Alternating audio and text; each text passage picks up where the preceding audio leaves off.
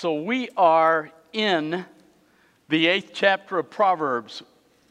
When I was at the convention, I was on a panel with uh, Matt Carter over at the Austin Stone, the president of Southeastern Seminary, and then a pastor and a professor at Southern Seminary. And we were on a panel in front of about three or four hundred millennials as to the future of expositional preaching, whether or not it was good and whether or not there was a future for it. I love the metaphor that Danny Akin used, the president of Southeastern. He said, Our job as pastors and as preachers is to expose the text, to take the text and show you and expose to you exactly what it says. Now, you need to make sure you're always careful what you're exposed to. My son uh, took my grandson and his granddaughter. I don't know if they watched in the home they went to the movie. They watched Pirates of the Caribbean, first movie.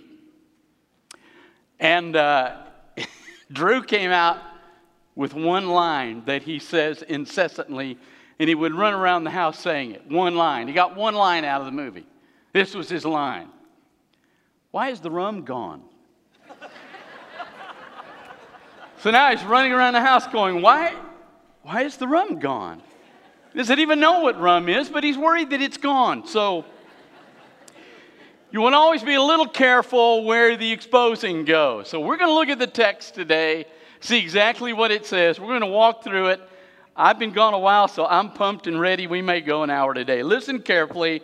Proverbs 8. Now we're going to start with the first verse, and then we're going to go to the last verse of the section that we're in. Listen. Does not wisdom call? Does not understanding raise her voice? Then drop down to verse 10. These are the last verses of this section. Take my instruction instead of silver, and knowledge rather than choice gold. For wisdom is better than jewels, and all that you may desire cannot compare with her. So, he gives you two tables. He gives you a table with choice, gold and silver, the best you can get and then he gives you a table with his wisdom. Now, it's not a contrast of morality here. You're not immoral because you have some of this. You're not immoral if you have a lot of this.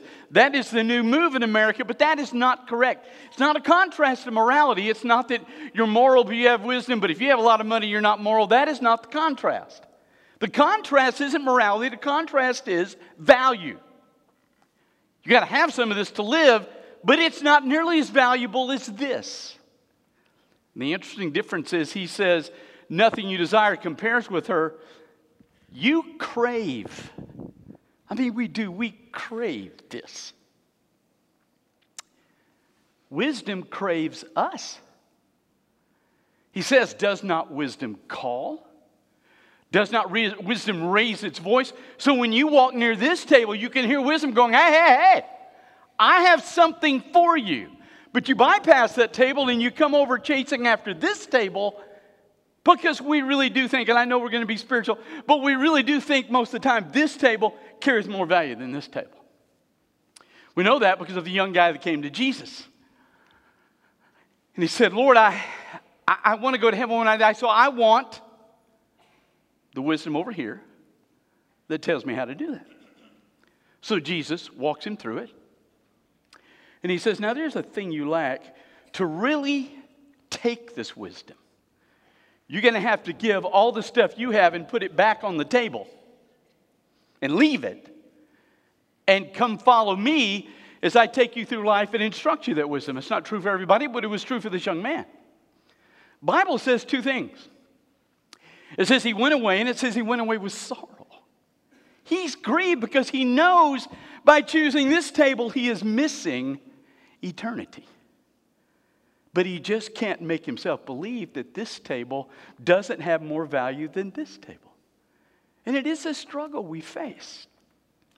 So the contrast that's made by Solomon is you got two tables in your life.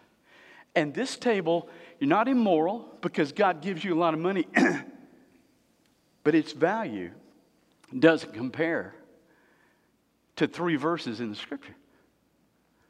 So the contrast is value. now, why is it better? Listen to what he says. Verse 2 On the heights beside the way, at the crossroads, she takes her stand. Hebrew parallelism, parallelism, really saying the same thing in two different things. And then he changes it. Inside the gates, in front of the town, at the entrance of the portals, she cries aloud. That doesn't mean a lot to you and me, but in that day, we have suburbs today, so it's hard to know where the country is and where the city is. We live supposedly with the Bryan address, but we're not in the city of Bryan.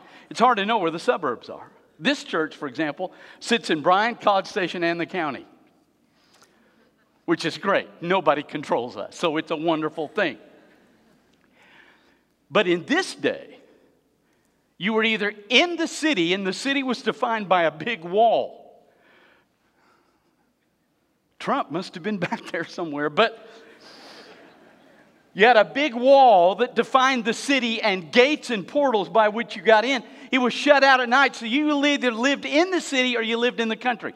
He says, whether you're at a crossroads or you're near a mountain, whether you're near the gate into the city or the entrance into the city, it doesn't matter. Whether you're in the country or in the city, God's wisdom works.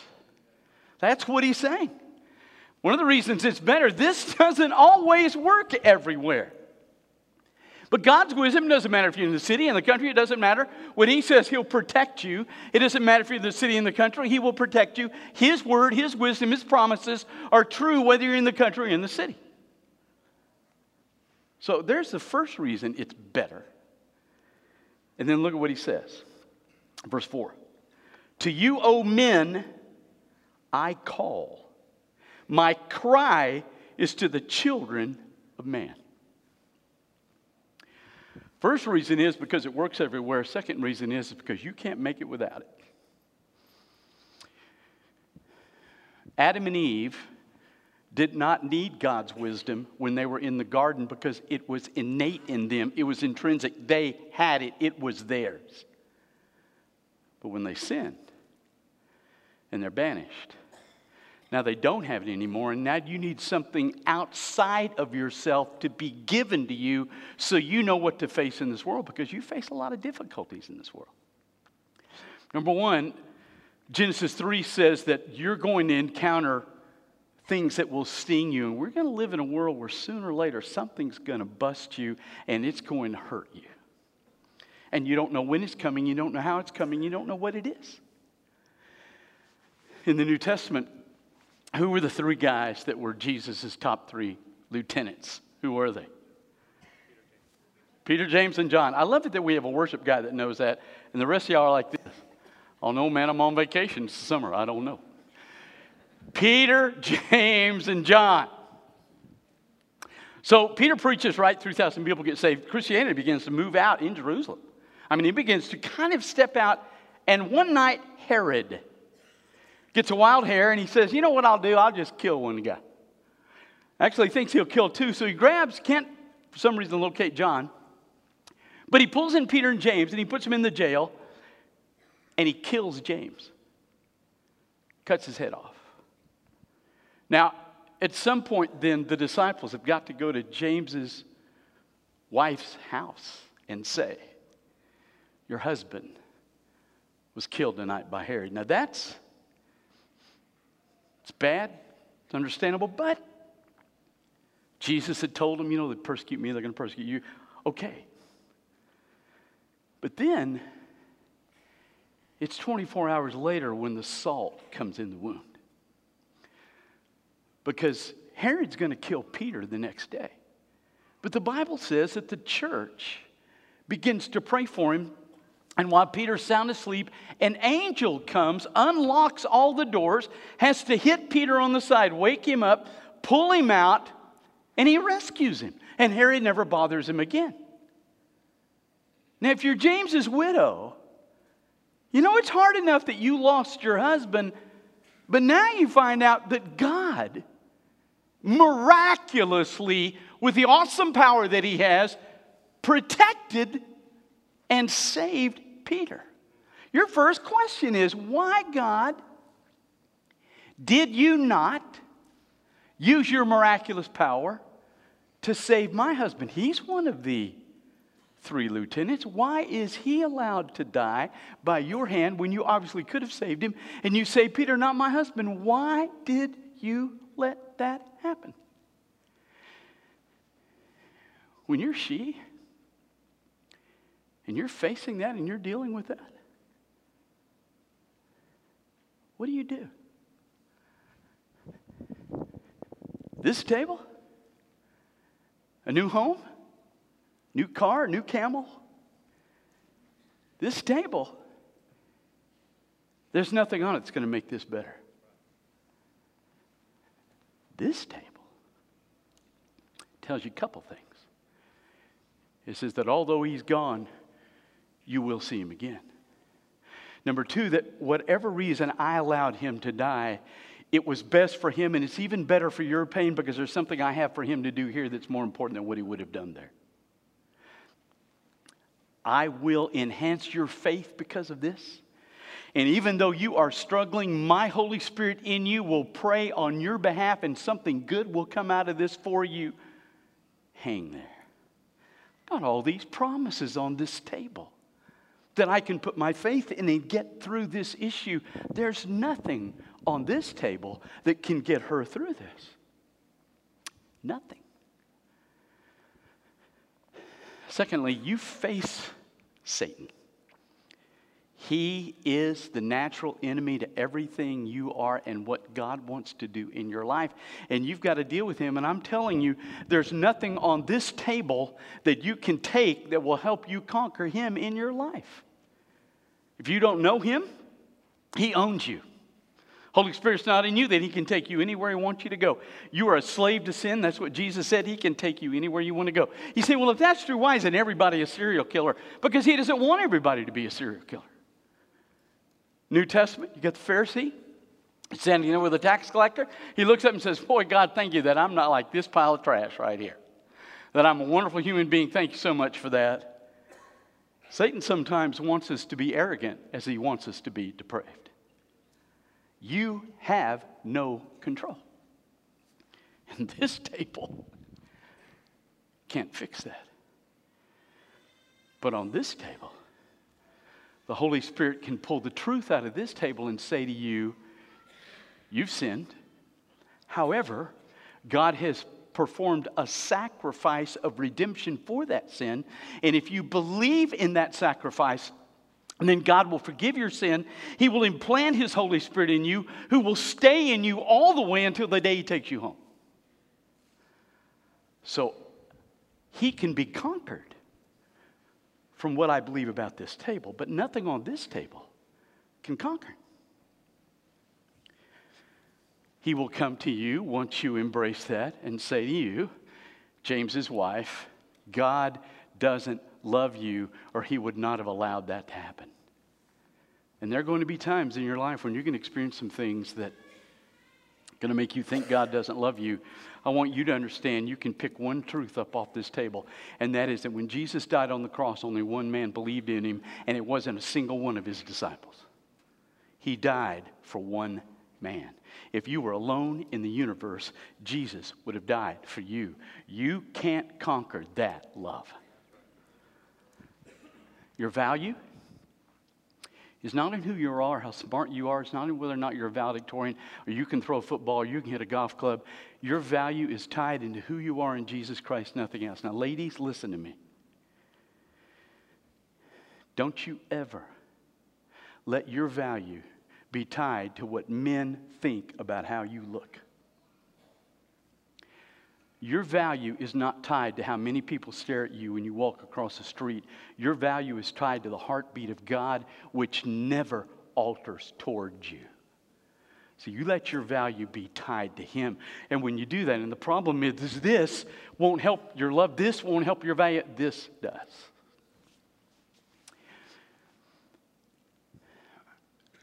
You can actually experience God the creator of this universe, you can actually get to know. You come to this table, it cannot bring you that kind of connection. But this, I can learn to fast, I can learn to pray, I can learn to meditate. I can learn to study Scripture. I can learn to get quiet. And I can learn to hear His voice in my life. This table can accentuate and explain who I am in Jesus Christ. This table can't do any of that. And this table, when I come to the end of my life, this table has the truth that I will either be met by Christ or met by nobody. And I will fall into an abyss that I will await a judgment from God, or He will come and take me home with His hand. This table does nothing for you when you die. As a matter of fact, when you die, you lose this table. This table stays with you for eternity. This is not immoral. It's just not as good as this table. And the interesting thing, we crave this one, and this one craves us. Well, what's this one made of? Look at what he says. Verse 5 O simple ones, learn prudence. O fools, learn sense. Hear, for I will speak noble things. From my lips will come what is right, from my mouth will utter truth. Wickedness is an abomination to my lips. All the words of my mouth are righteous. There is nothing twisted or crooked in them. They are all straight to him who understands and right to those who find knowledge. You see this book right here? Two things in it things that are true and things that are right. You want to know what's true and false? It's here. You want to know what's right and wrong? It's here. Not in a Baptist interpretation, but in an objective, clear understanding of the Scripture. It's here. Went to church when we were in Colorado. And I got to tell you, I love the people of Texas. We turn the heater on in the camper every morning that we were in Colorado. We get back to the KOA in Arlington. We've Got to do a wedding this weekend. We get back, it's 109 degrees in Arlington. God doesn't like Texas. He likes the people, but I'm not sure about the state. So I went to church up there at, I won't say what city it was, but there were like 12 people in the room. So, really small church. Met the pastor uh, just briefly. Turns out he teaches, this is astounding to me, he teaches the doctor ministry program, part of it, at uh, one of our six seminaries. So I'm thinking, okay, we're going to have some tremendous exposition here. It's going to expose me to the text. It's going to do exactly what Danny Akin said because that's what all the seminaries teach now. So he read a passage on friendship. We never really went back to that passage, but he read a passage about friendship, and literally for an hour, so you need to be grateful. for an hour, he went on about friendship. Which, okay, I get it. We need friends. That's wonderful. Got it. But then he came to the sixth chapter of John, which is one of the most compelling, if not the most compelling verse on what it means to be disciple of Jesus in all 27 books of the New Testament. Jesus says, five times in four verses. You've got to eat my flesh and drink my blood. 15,000 people leave him. Listen to this. After this, many of his disciples turned back and no longer walked with him. And Jesus said to the twelve, You want to go away as well. Simon Peter had answered him, Lord, to whom shall we go? In other words, we don't like this either. And if it's somebody else, we might take a shot. Because we don't like what you just said. But listen to this. You have the words of eternal life, and we have believed and have come to know that you are the Holy One of God. Jesus defines discipleship by Am I so sure of who He is that it doesn't matter what He says or how He says it or what He asks me to do, I'm in? He took this verse, read it, and actually said this. He said, I don't think this is talking about discipleship. He said, a lot of people think it is. I think what Jesus is really saying is, will you be my friends or will you quit being my friend? This is where we are today. I, it, I, I don't worry about the people that despise us out there in the world. That's fine. But when we can't even read a text and understand the truth and the rightness and the wrongness and the faults the, and, the, and, and the accuracy of the text, and we can't even get that, and we are teaching kids in seminaries, we are in major trouble. Let me say it one more time. What is in here objectively is true. What is in here objectively is right. Everything else is wrong. You lock on this, and you lock accurately on this You say, okay. So what do I do? I need some of this to live.